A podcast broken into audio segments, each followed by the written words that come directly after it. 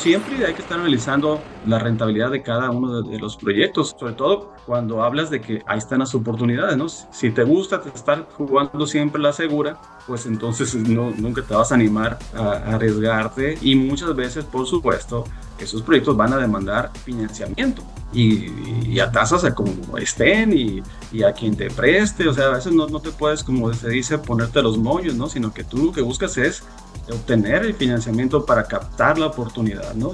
Hay análisis que se hacen financieros este, siempre, por lo menos de nuestra parte, para por lo menos tratar de visualizar cómo nos esperan este, la recuperación en esos proyectos.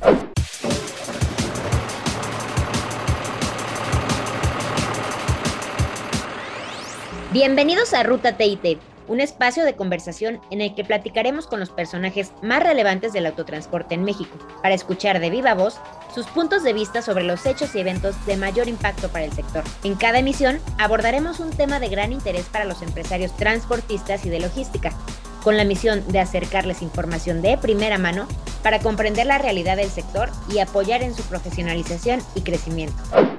¿Qué tal amigos de Ruta TIT? Bienvenidos de nueva cuenta a este espacio de conversación que llega hasta ustedes a, bordo del Cascadia de Freightliner, un vehículo que se caracteriza por su eficiencia, seguridad, tecnología y productividad, listo para llevar la operación de las empresas de transporte al siguiente nivel e impulsar su rentabilidad. Y bueno, ahora sí, mucho gusto en saludarlos nuevamente. Yo soy Daniela Rodríguez y los estaré acompañando en este episodio en el que, al igual que el anterior, seguiremos hablando del financiamiento. La vez pasada era eh, mediante mm, la entrevista con, con un experto en, esta materia y ahora nos vamos desde el lado de, de, las empresas de transporte, por supuesto también de un directivo muy reconocido que estamos seguros nos traerá muy buenas recomendaciones. Pero antes de presentárselos, quiero eh, decirles quién me acompaña en esta ocasión. Él es Ricardo Lira, director general adjunto de TIT. ¿Cómo estás, Richard? ¿Listo para un nuevo episodio? Hola Dani, muchas gracias. Estoy muy contento nuevamente de regresar a Ruta TIT. Además, el tema que abordaremos hoy me gusta muchísimo, lo considero fundamental para todo empresario transportista, eh, ¿no? Y además con un invitado, como ya lo decías, de primera, que nos ha acompañado ya en otros episodios y que hemos tenido eh, realmente muy, muy, muy buen, muy buenos comentarios expertos de, del invitado del que tenemos el día de hoy. Así es, es uno de los consentidos de nuestra audiencia y así que lo tenemos nuevamente. Si el público lo pide, aquí se los tenemos nuevamente. Me refiero a Gilberto Palomares, él es director general de Transportes Pitic. Gil, muchísimas gracias por acompañarnos. ¿Cómo estás? Al contrario, encantado eh, de, por la invitación. Yo con mucho gusto aquí este, compartiendo este rato con ustedes, por supuesto. Daniela, muchísimas gracias. Ricardo, pues a sus órdenes. Perfecto, Gil. Pues si nos lo permites, arrancamos con este tema del financiamiento, que nos gustaría mucho que desde tu experiencia nos comentaras cuáles son aquellas buenas prácticas que ayudan a las empresas de transporte pues a, conseguir tasas de interés más competitivas. Pues mira, el, tema del financiamiento sí es un tema este, crucial, yo creo, para cualquier empresa, pero a veces nos enredamos demasiado, yo creo, ¿no? Porque es un tema eh, que quizás podemos ver así lejano pero mira, en términos muy simples, yo creo que para poder conseguir buenas tasas, pues primero tienes que tener unas finanzas sanas, ¿verdad? Es como cualquier situación que se presenta en la vida diaria cuando vas y le pides prestado dinero a alguien, ¿no? Si esa persona considera que tú tienes capacidad de pagarle, pues te, te lo va a prestar con mayor confianza, ¿no? Este, sin pensarla tanto. Y eso, pues digamos, hay que mostrarlo, ¿no? Con ciertos números, ciertos indicadores Tienes, por lo tanto, que exhibir, ¿verdad?, tu información financiera. Evidentemente tendrás que tener registros contables, fiscales, etcétera, ¿verdad? Pues como para que le des confianza a quien te va a prestar, este, de que tú estás exhibiendo ahí un historial en tu empresa de, pues digamos, de, control financiero económico y que finalmente que le puedes pagar. Ese es el tema, ¿no? él quiere saber que tú le vas a poder pagar lo que te está prestando, ¿no? También ayuda a tener un historial crediticio, por supuesto, ¿no? Es como aquella persona que nunca ha tenido tarjeta de crédito, bueno, se le dificulta quizás al principio obtener por primera vez. Bueno, hoy en día ya hay muchas facilidades, pero si hablamos de cualquier tipo de crédito es lo mismo, ¿no? entre tengas tú un mejor historial, ya te checan en el buro de crédito, bueno, pues eso va a ayudar a que vayas consiguiendo las mejores tasas, porque finalmente la tasa, pues haz de cuenta que es el riesgo, ¿verdad? Que tú tienes que pagar a la entidad financiera. Entonces, si él ve que tú tienes, que tu empresa es de alto riesgo porque tus números no están tan buenos, porque a lo mejor tu flujo efectivo está en duda, etcétera, o tu proyecto no se ve tan, tan viable, ¿verdad? O no exhibes la información completa, pues te va a querer prestar una tasa muy alta. Es decir, eso sucede en una casa de empeño, ¿verdad? O sea, es la tasa más alta que puede haber, no te conocen, hay muy poca garantía, entonces te prestan, pero a una tasa muy alta. Entonces, en la medida que tú consigues, como decíamos, un- una buena salud financiera, un buen historial crediticio, que tú puedas exhibir información, control sobre ella, indicadores, vas a conseguir mejores tasas, ¿no? Entonces, esa como que es el camino para acceder justamente a una tasa accesible, ¿no? Clarísimo. Eh, Gil, como bien lo, lo apuntas, al final del día la tasa de interés está relacionado definitivamente con el tema del riesgo, pero en muchas ocasiones necesitamos, digamos, este, este capital para proyectos de inversión, en la gran mayoría de los casos, en algunos eh, casos también más al rato lo, seguramente lo estaremos abordando, ¿no? Se requiere por unas cuestiones de capital de trabajo, posiblemente algún cliente que no nos ha pagado y nosotros ya tenemos ahí ciertas obligaciones y bueno, echamos mano a un financiamiento de corto plazo, pero pensando un poquito en estos proyectos de inversión de, de largo plazo que, que ustedes eh, tienen y más ahora con todo el crecimiento que está viendo eh, desde la parte de, del transporte por el nearshoring, ¿no? Que ya lo vemos como una realidad. Lo que nos gustaría que nos compartieras a nosotros y por supuesto a nuestra audiencia, eh, Gilberto, es este análisis que están haciendo ustedes para evaluar hoy en día la rentabilidad de sus proyectos de crecimiento. Pues sí, efectivamente, ¿no? Tienes que tener un análisis previo, ¿no? Es decir, hay muchas oportunidades, hoy más, como bien señalas, están surgiendo, pues, este, oportunidades en el transporte de crecimiento, pero sí es importante, ¿verdad?, hacer un análisis de largo plazo, ¿verdad? Porque eh, seguramente ese tipo de oportunidades eh, te van a demandar una inversión importante en activos, y activos que, pues, ya, ya conocemos el valor de un tractocamión, este, un, un remolque, el montar una sucursal, entonces digo, no es cualquier cosa. Entonces sí, eh, hay, hay que, creo yo, revisar con detalle este, la viabilidad de ese proyecto, ¿no? O sea, cuáles son los flujos, se le dice, ¿no? O las, digamos, las ganancias que va a generar el proyecto a través del tiempo, ¿no? Tienes que hacer una proyección, entonces, por lo tanto, de cuántos son los ingresos que vamos o que creemos que vamos a obtener en ese proyecto, cuánto es el costo que va a implicar operar ese proyecto, por lo tanto, cuál será la utilidad que me va a dejar, si el cliente o los clientes son pagadores. Entonces, eso va a generar una serie de flujos a través del tiempo, que luego hay que traerlos a valor presente, ¿no? Con algunas fórmulas financieras.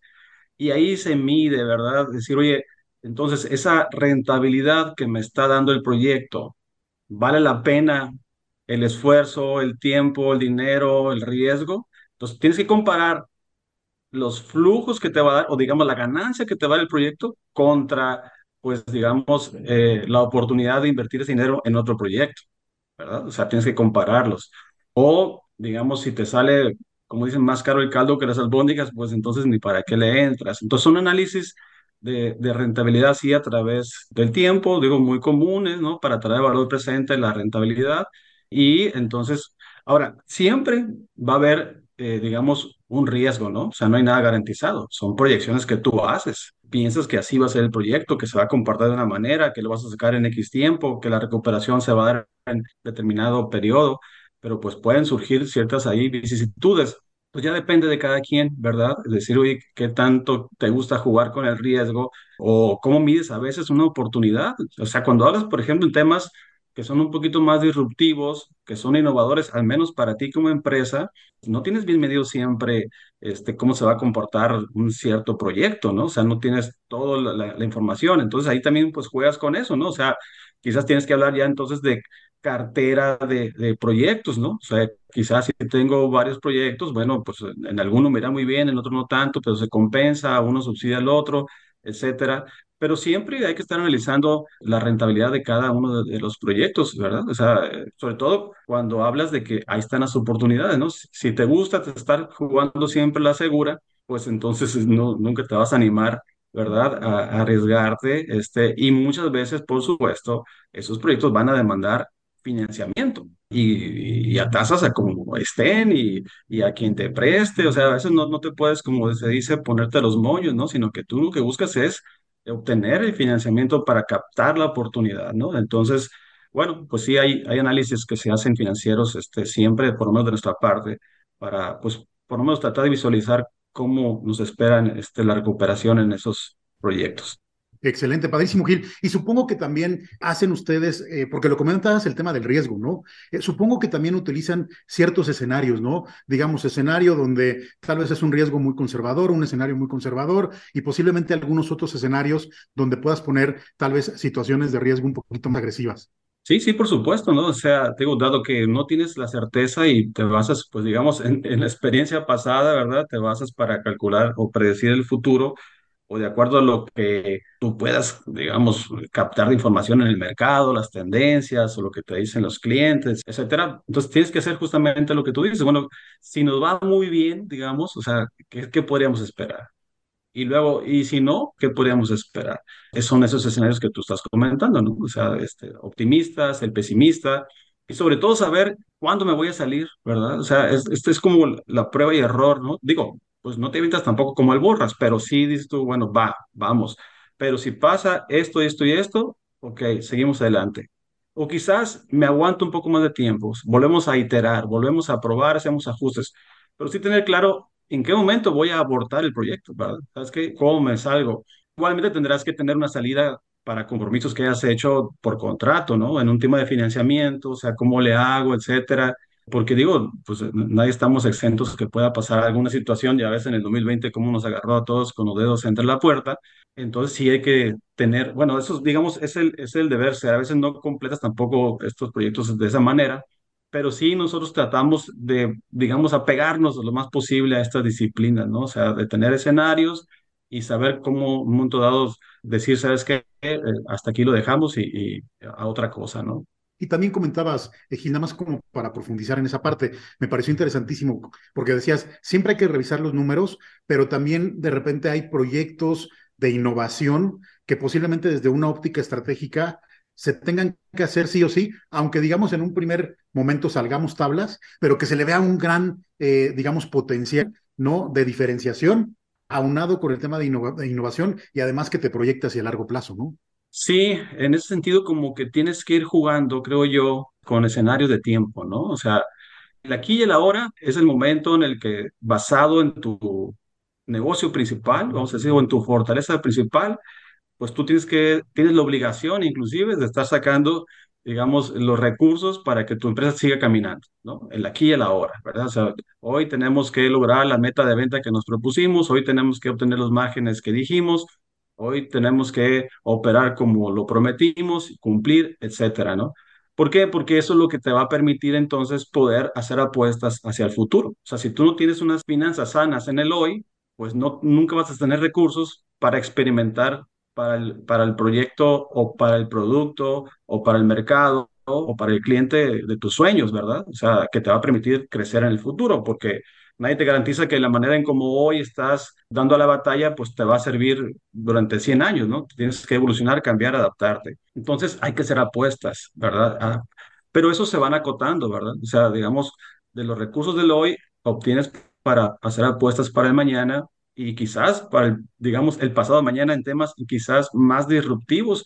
Y esos más disruptivos, más innovadores, pues son los que menos garantía tienen de nada, ¿verdad? O sea, son apuestas casi, casi, este, de, de pues, a experimentar, ¿verdad? Apostarle y pensando que en un, en un futuro de cinco años, diez años, te den el resultado que tú esperas. Ahí hablaríamos entonces de, para no poner todos los huevos en una misma canasta, como se dice, pues a lo mejor una cartera de proyectos, etcétera, ¿no? Pero lo que estoy diciendo es que eh, nada de eso va a ser posible si tú no tienes recursos, si tú no tienes una salud financiera en el día de hoy, pues, ¿no? Para que de ahí agarres una parte y hagas apuestas hacia futuro. O sea, no es de que tomo todo lo que gané hoy y lo apuesto todo para... No, no, no, porque entonces este, pones en riesgo la propia empresa. empresa. Entonces, como que es, es ir desmenuzando, partiendo ¿no? los proyectos y apostando de una forma acotada, pero sí haciendo apuestas, ¿verdad? O sea, sí no dejando ir oportunidades. Eso es, la dificultad que tenemos todos, pues, ¿verdad? O sea, ¿no? ¿Cómo distinguir una cosa de la otra, ¿no? ¿Cómo saber si esta no es la oportunidad de tu vida, la que tienes enfrente?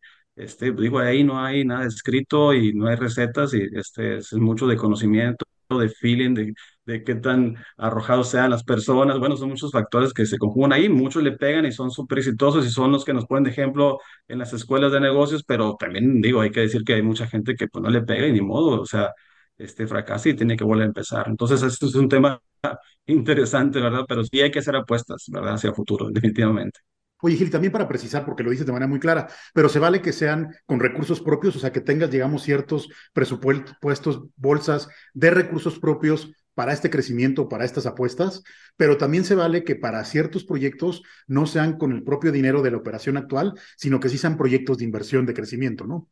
Sí, hay varios mecanismos, ¿no? O sea, por supuesto, eh, bien lo dices, ¿no? Puede ser con tus recursos propios, pero también puede ser con, si, si alguien más se suma, ¿verdad? Porque tú tienes un prestigio, tienes un proyecto, tienes una buena idea, pues hay gente que luego se suma a esos proyectos, ¿no? De hecho, pues hay tantos fondos de inversión, por ejemplo, que están trabajando en temas de futuro. Es, esa es una manera de crecer, digamos, hay gente que por lo mismo, eh, en el transporte es muy poco esto, pero hay gente que por eso sale a bolsa, ¿no? Buscando financiamiento.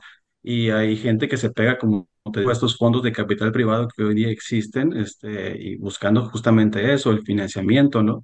Para los proyectos. Es muy típico, por ejemplo, lo que vemos en, en la televisión, pues, ¿no? En el Shark Tank famoso, ¿no? O sea, son emprendedores, traen un gran proyecto, no tienen dinero, pues ahí, va, ahí van con gente que, gente que, terceros, pues, que, que apuestan por ese tipo de, de situaciones. La empresa es lo mismo, ¿verdad? Es más complejo para una empresa, pero pudiera darse también, o sea, que tú te pegues a esos ecosistemas, ¿verdad? De, de, de financiamiento externo, de innovación y consigas ahí recursos para apoyar tus propios proyectos, ¿no? En una coinversión o en un, pues sí, en una sociedad con alguien más, ¿no?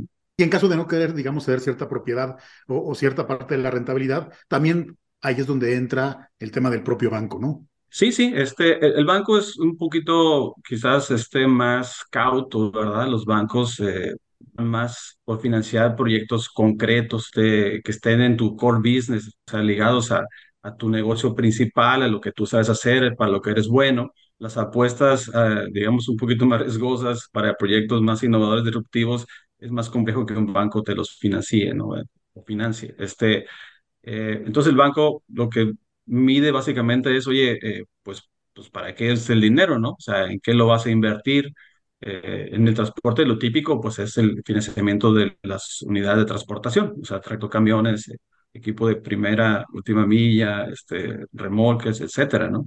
Inclusive en temas de, de, de, de bodegas, equipamiento, cosas así, ¿no? Este, pero siempre el banco, el tema del transporte al menos, pues tienen ellos una garantía en el equipo, ¿no? De alguna forma ahí está el equipo y si algo pasara, pues bueno, pueden re- recuperar el equipo, ¿no? Este, hay diferentes tipos de financiamientos.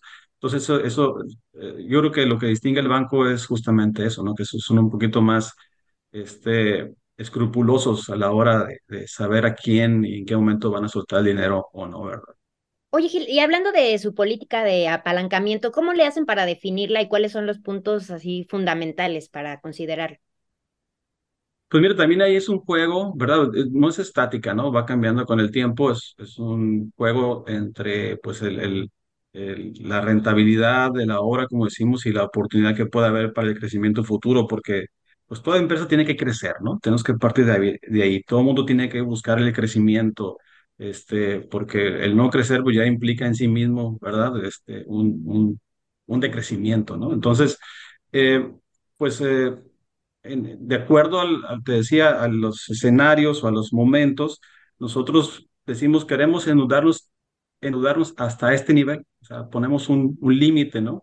Básicamente aquí lo que se hace es, oye, eh, tus activos, que son, digamos, la, la fuerza con la que tú puedes crecer, ¿no? Tus activos, ese es el elemento con el que tú vas a poder desarrollar tu negocio. Ok, los vamos a financiar con recursos propios, pero también con recursos de terceros. Bueno, ¿en qué proporción? Básicamente esa es la, esa es la decisión.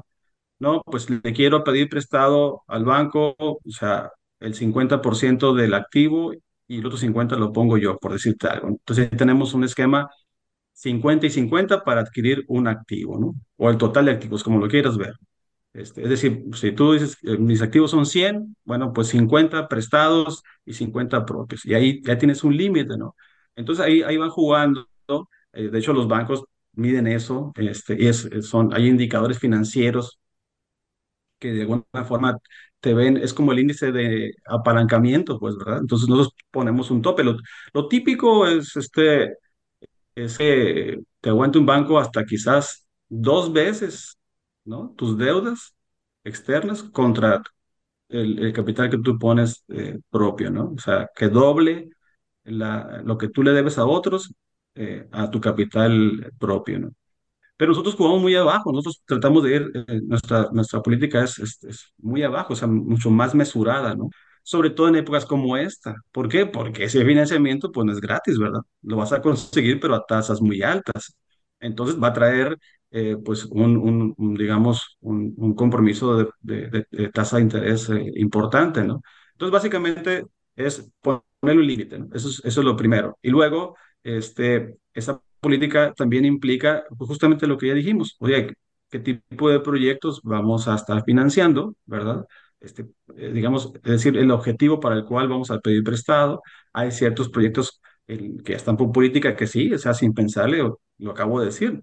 Oye, la compra de autocamiones, pues hoy no hay problema, o sea, vamos a pedir prestado para eso, pero para otro tipo de proyectos sí tendríamos que verlos con mayor detenimiento y que pase por un proceso, con un comité, etcétera. Si se autoriza, adelante, ¿no? Así es como se forma básicamente la política para finalmente, pues, eh, al revés de lo que decía al principio, para que tú asegures que tienen la capacidad de pago, que tienen la capacidad de, afrontar tus compromisos en tiempo, ¿verdad? Este, y, y que aparte el proyecto para el cual conseguiste el financiamiento, pues tenga la rentabilidad adecuada. Entonces, eso es lo que conforma finalmente nuestra política de apalancamiento, ¿no? Pero entonces en esta búsqueda por crecer y pues hacer frente a, a los cambios que, que, se han presentado ahora y, y, adaptarnos al mercado, ¿sí es válido flexibilizar esta política de apalancamiento? Sí tienes que, ¿no? Por lo que decíamos, ¿no? Porque las oportunidades, pues de repente surgen, ¿no? Y pues, este, si duro le entras, le va a entrar alguien más, ¿no? Entonces, este es, es, un tema que, por eso decía que esta política no es estática, ¿no? Tiene que ser de una forma dinámica y estar viendo los momentos. Cada año nos la volvemos a plantear de acuerdo como vamos viendo los escenarios, eh, digamos, por decir algo en un término de desde el año este calendario, ¿no? Pero igual si surge alguna situación en el Inter, pues también lo volvemos a consultar con nuestro consejo, que siempre estamos ahí sacando números, viendo lo que decimos, escenarios, el pesimista, el optimista, qué podría pasar, etcétera. Y sí, hay veces que, que tienes que aumentar, digamos, el tope que habías puesto o conseguir, digamos, el financiamiento quizás a una tasa que no querías, pero en aras de conseguir una oportunidad. Por supuesto, el proyecto tendría que darte lo suficiente como para que aguante esa tasa mayor, ¿verdad? Se conjuga ahí, ¿verdad? En la medida de lo posible, entonces buscamos que en estas épocas de altas tasas no apalancarnos tanto, ¿no? Pero si no se puede, pues ni modo, tendremos que entrarle, no vamos a dejar ir la oportunidad, definitivo. Oye, nada más para, para precisar, también comentabas que, digamos, como regla, digamos, general, eh, los bancos están prestando instituciones, digamos, empresas sólidas como ustedes, digamos, dos veces, eh, o más bien el nivel de endeudamiento recomendable es dos veces tu, eh, digamos, tu capital multiplicado por dos. Eso es lo máximo que recomiendas por, eh, digamos, de endeudamiento. ¿Te entendí bien? Sí, sí, sí, así es. De hecho, es un indicador que los bancos, es muy común en los bancos, ¿no? Que te miden eso, el índice de apalancamiento, y dicen, oye, que no sea más de dos veces tus pasivos eh, en relación a tu capital. Básicamente es lo que ellos están checando, ¿no? Que tus deudas que tienes con terceros, pues no sean más de dos veces el valor de tu capital propio, ¿no? Básicamente es. A mí me gusta jugar un poco más abajo, ¿no? No, no llegar a, al dos. A mí me gusta jugar, este, inclusive, yo diría igual al menos, ¿no? Pero bueno, pues ya es, es cuestión de, de, cada, de cada empresa. Los bancos sí llegan a prestar. Evidentemente te digo, pues todo eso influye en la tasa. De acuerdo a tus indicadores, mejor te va a costar un poco más si andas en, en esos niveles de dos. Pues arriba de dos, quién sabe si consigas el crédito. Entonces, esos son, son, son los temas. Pero sí son indicadores que luego el banco se fijan y este, te miden, ¿no? De alguna forma. Y ahí encuentras respuesta de por qué a veces tienes cierta tasa o quizás no tienes ni siquiera la línea de crédito o te la acotan demasiado, etcétera, ¿no? Hablando de financiamientos este, en general, ¿no? De largo plazo, sobre todo. Déjanos entrar ahora un poquito en el tema del financiamiento de capital de trabajo, ¿no? Ya hablamos prácticamente hasta este momento, nos hemos enfocado más hacia los, estos proyectos de crecimiento, ¿no? Lo hemos estado mencionando, pero, pero también está el tema del capital de trabajo, ¿no? En ocasiones, el ejemplo más, más típico, ¿no? Ah, tenemos obligaciones, ¿no? Ya, ya, ya que pagar, la nómina es el, el clásico, de repente con, con proveedores nos llegamos a apalancar también un poquito, llegamos a abusar un poco, en TIT no, pero, pero llega a suceder y sabemos que en Pitic tampoco, pero también nada más para darle un ejemplo a nuestra audiencia. Eh, pero en ocasiones nuestros clientes sí están retrasándose, ¿no? En el tema de los pagos si nosotros la nómina, pues no, no, no nos espera. Y ahí es cuando entra un poquito el tema de financiamiento de, de, capital de trabajo. En tu, en tu experiencia, ¿cuáles son tus recomendaciones para pedir ¿no? estos créditos de corto plazo para atender necesidades de capital de trabajo? Pues sí, digo, básicamente son lo mismo. El banco digo, se va a fijar otra vez lo que decimos, ¿no? O sea, ¿cuál es tu capacidad para estar pagando, ¿no? Porque si no te lo va a repercutir en la tasa, ¿no? Este, y ahí eh, es como las tarjetas de crédito, ¿verdad? Puede llegar hasta tener una tasa muy alta, ¿no? Ahorita hay mucho capital de trabajo ofreciéndose por todos lados, desde las instituciones clásicas como los bancos, pero también hay otro tipo de instituciones financieras, pero todo pues, va a estar en función del riesgo, ¿no? Entonces, pues mi recomendación es básicamente la misma. Tienes que tener un historial crediticio, ¿verdad? Que demuestre que tú puedes hacerle frente a los compromisos, que realmente no estás utilizando, por, por ejemplo, de forma cruzada este, eh, eh, los, los flujos. Es decir, si tú pides una línea de capital de trabajo, que sea para cuestiones de corto plazo. O sea, temas como lo acabas de decir, oye, son temas de corto plazo. Me atoré en un momento dado con mi cartera, con mi recuperación este, pero es momentáneo, ¿no? O sea, y entonces el capital de trabajo lo utilicé para pagar la nómina, un compromiso que no podía eludir, etcétera. Pero cuando tú entonces pides un crédito de corto plazo como este, para estar pagando la letra, por ejemplo, ¿no? De un crédito de largo plazo, ah, el banco, la institución dice, aguas, ¿no? O sea, ¿qué está pasando aquí, no? Ya me estamos cruzando los cables. Entonces, eh, es ese orden, ¿no? De mantener, oye, yo, eso sería como las recomendaciones, no siempre se puede, ¿no? Definitivamente, de las situaciones conocemos hoy en día son complejas, difíciles y las oportunidades, como decimos, de repente surgen y, y hay gente que pues tiene que decidir si le toma la de, ¿no? Y se avienta, ¿no? Y así como puede pues, conseguir el dinero. Pero si hablamos de recomendación, sería eso, ser ordenado en cuanto a que esos créditos de corto plazo funjan para temas de corto plazo, se resuelvan asuntos de corto plazo y los de largo plazo igualmente, ¿no? Eso ayuda para que tú puedas acceder a, pues, a menores tasas, ¿no? Este, básicamente, eh, y no te estés ahí, como le hacemos muchas veces, ¿no? Que sacas otra tarjeta de crédito para pagar la anterior y lo sacas otra para la anterior y y vas con este proveedor, te corta el crédito, vas con el otro proveedor y te corta el crédito y ahí dando la vuelta, desgraciadamente así mucha gente, así es como, como opera, ¿verdad? Este, porque quizás están muy enfocados en el tema de los, del flujo, ¿no? O sea, cuánto dinero traigo en el bolsillo y mientras tenga el dinero en el bolsillo para pagar, bueno, ya, ya, ya, ya resolví el asunto, ya pagué la nómina, ya saqué mis compromisos. No, espérame, es que todavía falta revisar si tu operación te está dando un margen necesario, una rentabilidad necesaria, pues para que tú puedas crecer, ¿no? Vaya el momento que tú tienes que cambiar, por ejemplo, la unidad, tengas que reemplazarla por una más eficiente, ¿no? O que tengas que darle mantenimiento, o tengas que cambiar las llantas.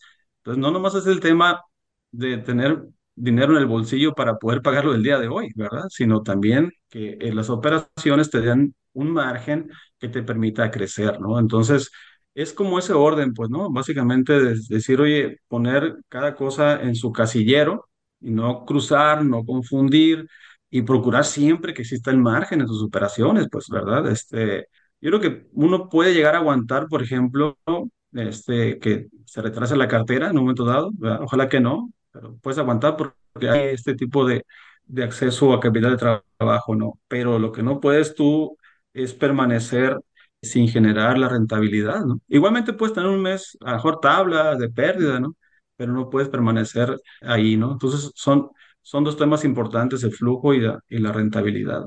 Muy bien. Y seguramente ahí, Gil, coincidirás que los amigos que nos están escuchando y que en algún momento han tenido que pedir eh, un, crédito de, de, capital de trabajo de corto plazo, tal vez ahí la recomendación sería en ese momento hacer un alto en el camino y saber cuál es el origen, ¿no? Que me está haciendo falta de, de liquidez. Como tú dices, pueden ser temas variados, pero es importante ubicarlo para también ahí meter los controles que sean requeridos, ¿no? Sí, por supuesto, ¿no? O sea, Ojalá este, todos pudiéramos tener esa oportunidad, ¿no? De ser un alto en el camino, sacar bien los números o recurrir a alguien que me pueda ayudar con ello, ¿verdad? Un buen contador, este, un buen financiero, porque se requiere tener ese orden, ¿no? A, cualquier nivel, ya sea un- una, una empresa, eh, digamos, con pocas unidades o, por supuesto, una grande, ¿no? Hay que eh, tener conocimiento de lo que lo que está pasando, ¿no? O sea, estoy vendiendo al precio correcto o, mis costos están dentro de lo razonable, estoy entonces teniendo un margen suficiente, porque luego hay cosas que pagar en el futuro, ¿no? Uno puede decir la operación del día de hoy sí me dio porque saqué mis costos directos, sí, pero luego van a venir cosas, eh, costos financieros, de, como decimos, de reemplazo de equipo, pagar los impuestos, eh, eh, pagar, no sé, el- los aguinaldos, otro tipo de cosas que mm, a lo mejor no se ven en el corto plazo y, se calcula mal, pues finalmente el precio de venta, ¿no? O quizás por tomar la oportunidad y que no me la gane otro, pues me bajé de, de precio y es, es válido, ¿verdad? Y todo el mundo lo hacemos. Yo nomás digo, que no podemos permanecer siempre sin tener certeza de que lo hicimos porque se necesitaba y porque era lo correcto, ¿verdad? De otra manera, pues estamos como quien dice a ciegas. Entonces sí, sí requerimos tener ahí pues una pequeña contabilidad, saber si ganamos o perdemos. Y luego, por otro lado, ver el tema de los flujos, ¿no? O sea, estos flujos de dónde vienen, no cruzar, este, es típico, ¿no? De que pues este, ocupo algo y agarro la caja y abro y ahí saco dinero y ya, ya, ya resolví el problema. Ese tipo de cosas pueden darse en un momento dado, pero no puedes permanecer siempre así, digamos, a ciegas. Este, hay, hay que tener pues un poco de entendimiento sobre estas estos temas que son los que son los temas de viabilidad de una empresa, ¿no? ¿Verdad? O sea, que te van a permitir permanecer en el, en el futuro y, y que tenga solvencia, ¿no? De acuerdo, sí, claro. Eh, por cierto, tenemos un episodio buenísimo que también ha, dado muy mucho, mucho de qué hablar, justamente, eh, Gil, en esta definición ¿no? tan importante del tema de precios. Invitamos a todos los que nos están escuchando, si tienen por ahí alguna incertidumbre de cómo están definiendo sus, sus precios, es importante que, que vean, eh, que escuchen ese, ese capítulo, porque hay una, una muy clara definición a detalle, como ya lo decías, y no nada más es, digamos, el diésel, el operador y mis costos directos, no hay costos de administración, hay un, muchos, incluso costo de financiamiento, como lo estamos platicando ahorita, que se tiene que considerar en todo mi cálculo de, tarifa, porque si no, seguramente estoy engañándome con, con esas tarifas, ¿no, Gil? Sí, sí, sí, sí, es correcto. Hay que, hay que meterle un poquito a eso, vale la pena, ¿no? A veces este, se ve como un gasto, ¿no? Un despacho, un contador, eh, y luego ya es con las malas experiencias que tiene uno ahí se queda ciscado, ¿no? Pero, pero vale la pena, vale la pena invertir en eso, en, en- en entender, en- incluso uno mismo, en tomar algún cursito, ¿no? De, temas financieros, entenderle lo básico, ¿verdad? Este, y eso es lo que te va a permitir, ¿no? De, de llevar tus cuentas bien y que el negocio sea sano y, y pueda permanecer en el tiempo e inclusive crecer, ¿no? Oye, Gil, y ya lo comentabas, pero nada más también para, para aclarar un poco el tema. Eh, Es en las empresas de transporte, digamos, para ayudarle a nuestros amigos cuando hay una falta de liquidez, ¿no? Y que de repente hay que pedir este préstamo de capital de trabajo, ¿dónde es donde comúnmente las empresas de transporte se atoran un poco? Mencionaste el tema de cartera, o sea, ¿es en el tema de cartera donde de repente ahí se nos atoran los recursos? Sí, básicamente eso es, este, al menos en una es- empresa como la nuestra, ¿no? Digamos, de, de- el esquema que estamos, el tamaño que tenemos y el segmento al que estamos dirigidos, ¿no? Nosotros estamos en el, digamos, segmento de empresa a empresa, pues el famoso B2B, pues el, el, el, el crédito, ¿verdad? Es, pues es, es, es, la, casi te puedo decir la generalidad, ¿no? O sea, vas tú con una empresa, así como este, cualquier proveedor de ustedes o mío viene conmigo y pues yo le voy a pedir que me dé unos días de crédito. Entonces, la mayor inversión, digamos, es en cartera. O sea, cada vez que yo busco crecer, aumentar mis ventas, bueno, implica que los de entrada le voy a poner un dinero por delante para poder financiar esos 10, 15, los que sea, 20, este, ojalá, ¿no? Estoy siendo muy optimista. Eh, esos claro. días que vayas a dar de, de línea de crédito, ¿verdad? O sea, eh, este, es un financiamiento. Entonces la cartera sí es muy demandante, ¿no? Este, en, en recursos. Básicamente el capital de trabajo te ayuda con eso, ¿no? O sea, lo ideal es que tú tengas una recuperación tal, ¿verdad? Que no requieras pedir prestado. Pero de inicio, quizás en un crecimiento, cuando viene pues esas oportunidades que de repente hay que meter muchas unidades, pues sí, tienes que eh, eh, pedir ese, esa, línea, ¿no? Tener siempre esa línea ahí este, abierta, ¿no? Y, y justamente también eso, eh, faltó también comentar de que cuando te va bien, pues tienes que aprovechar para tener líneas de capital de trabajo abiertas, aunque no las utilices. O sea, hay que tenerlas ahí porque pueden surgir oportunidades y, y no tienes. Y apenas ahí te vas a empezar a mover para pedir prestado, te va a costar mucho dinero.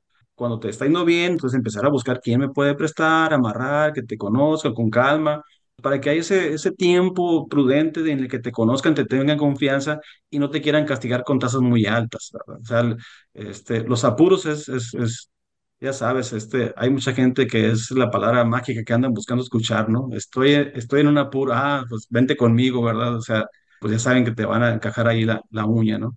Eh, hay que tratar de tener eh, finanzas sanas cuando haya un momento, ¿verdad? Este, siempre los hay, afortunadamente, que nos va yendo bien, ahí empezar a poner orden quizás ¿verdad? En, en, lo que decíamos, en mis números, entender, eh, invertirle el tema de capacitación financiera, etcétera, y buscar financiamientos externos para cuando brinque otra oportunidad, pues estar ahí rápido para reaccionar. Oye, Gil, y hace un momento Richard hablaba de esto, de, si es válido o no trasladar a los clientes el, incremento en el costo de financiamiento, pero cuéntanos ustedes cómo lo han manejado en estas épocas, sobre todo ahora que las tasas de interés están tan altas.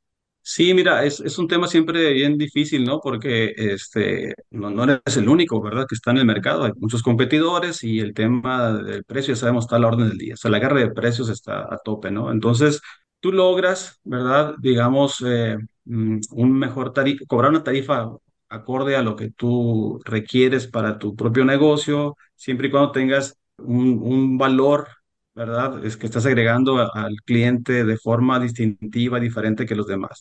Pero a veces eso es, difícil eh, mostrarlo, ¿verdad? En ciertas ocasiones puedes trasladar al cliente ese tipo de, de, incremento en costos y en otras ocasiones no se puede hacer así. También hay que decir que el costo financiero, supongamos que es para incurrí en, en, un alto costo financiero por, en aras de comprar equipo, de comprar tractocamiones por una oportunidad. Bueno, el tractocamión es una parte de los costos, no lo es todo. Tampoco estamos pensando que si la tasa subió tres puntos porcentuales, yo le voy a subir tres puntos porcentuales al precio, ¿no? No es así directo. Habrá subido el financiamiento de esa unidad en quizás tres puntos porcentuales, pero eso es una parte de los costos. O sea, ya cuando yo traslado eso al cliente, no le traslado tal cual el porcentaje. Entonces también hay que ver que no es así, pues, este, de, de manera proporcional, ¿no? Habría que analizar, yo creo, más bien la, el margen, ¿verdad? Que te da ese proyecto, ese cliente. A lo mejor no hay necesidad de, de, de impactar ni siquiera, ah, te voy a subir medio punto, ¿no? Pues digo, ¿para qué estresas la relación? Mejor la puedes absorber porque no es tan significativo, porque el margen es bueno Ahora, si tu margen es muy delgadito, ¿no? O sea, estás ahí jugando en la raya y con este incremento de tasa, pues este, te vas a quedar en pérdida, pues tendrás que hablar con el cliente, decir, ¿sabes qué? Bueno, pues pasó esto, etcétera. Y ahí eh, está el, arte, ¿no? Ahí, ahí, no hay garantías, ¿no? O sea, como te pueden decir, está muy bien, te lo firmo y porque lo vendiste, lo expusiste, porque hay confianza, lo que tú quieras, y capaz te dices, no, pues mira, aquí al lado está otro y no me ha subido la tasa. Entonces, eh, yo creo que sí es válido este, que uno refleje en sus tarifas los, costos que uno tiene. Nada más que hay que considerar que puede venir otro que sea más eficiente que yo y, no refleje esos costos, ¿verdad? Entonces, lo mejor por eso no es, eh, como te diría, el, camino de la guerra de precios, yo creo que no, no es, al menos para nosotros así no es el camino. Hay que más bien pensar en cómo yo le puedo agregar valor al cliente, ¿verdad? Para que entonces el cliente me vea como alguien diferente, alguien que resuelve de, manera única sus necesidades y entonces el tema de los precios no sea tan estresante, ¿verdad? Siempre, cualquier cliente, ¿verdad? Yo también, tú, los que sea, pues queremos bueno, bonito y barato, ¿no? Pero ya cuando existe ese valor, pues estamos dispuestos por eso a pagar un café eh, en, en el precio que lo pagamos, porque hay un valor, ¿verdad? Entonces, ese es el tema, ¿no? ¿Cómo le agregas valor al cliente, ¿no? Pero sí, si hay necesidad, de impactar en el precio, yo creo que sí hay que sentarse con los clientes y, y platicarlo. Gil, hemos estado hablando prácticamente toda esta charla eh, muy interesante, ¿no? Primero hablábamos de, tema de financiamiento en proyectos de inversión, después nos metimos un poquito al tema de, capital de trabajo, pero ahora nos quisiéramos meter por último para empezar a, cerrar este episodio también en el tema de arrendamiento. Nos parece interesante abordarlo porque hemos visto, eh, las cifras así lo, dictan, lo señalan, un crecimiento en la adopción de arrendamiento, particularmente arrendamiento puro en las empresas de transporte.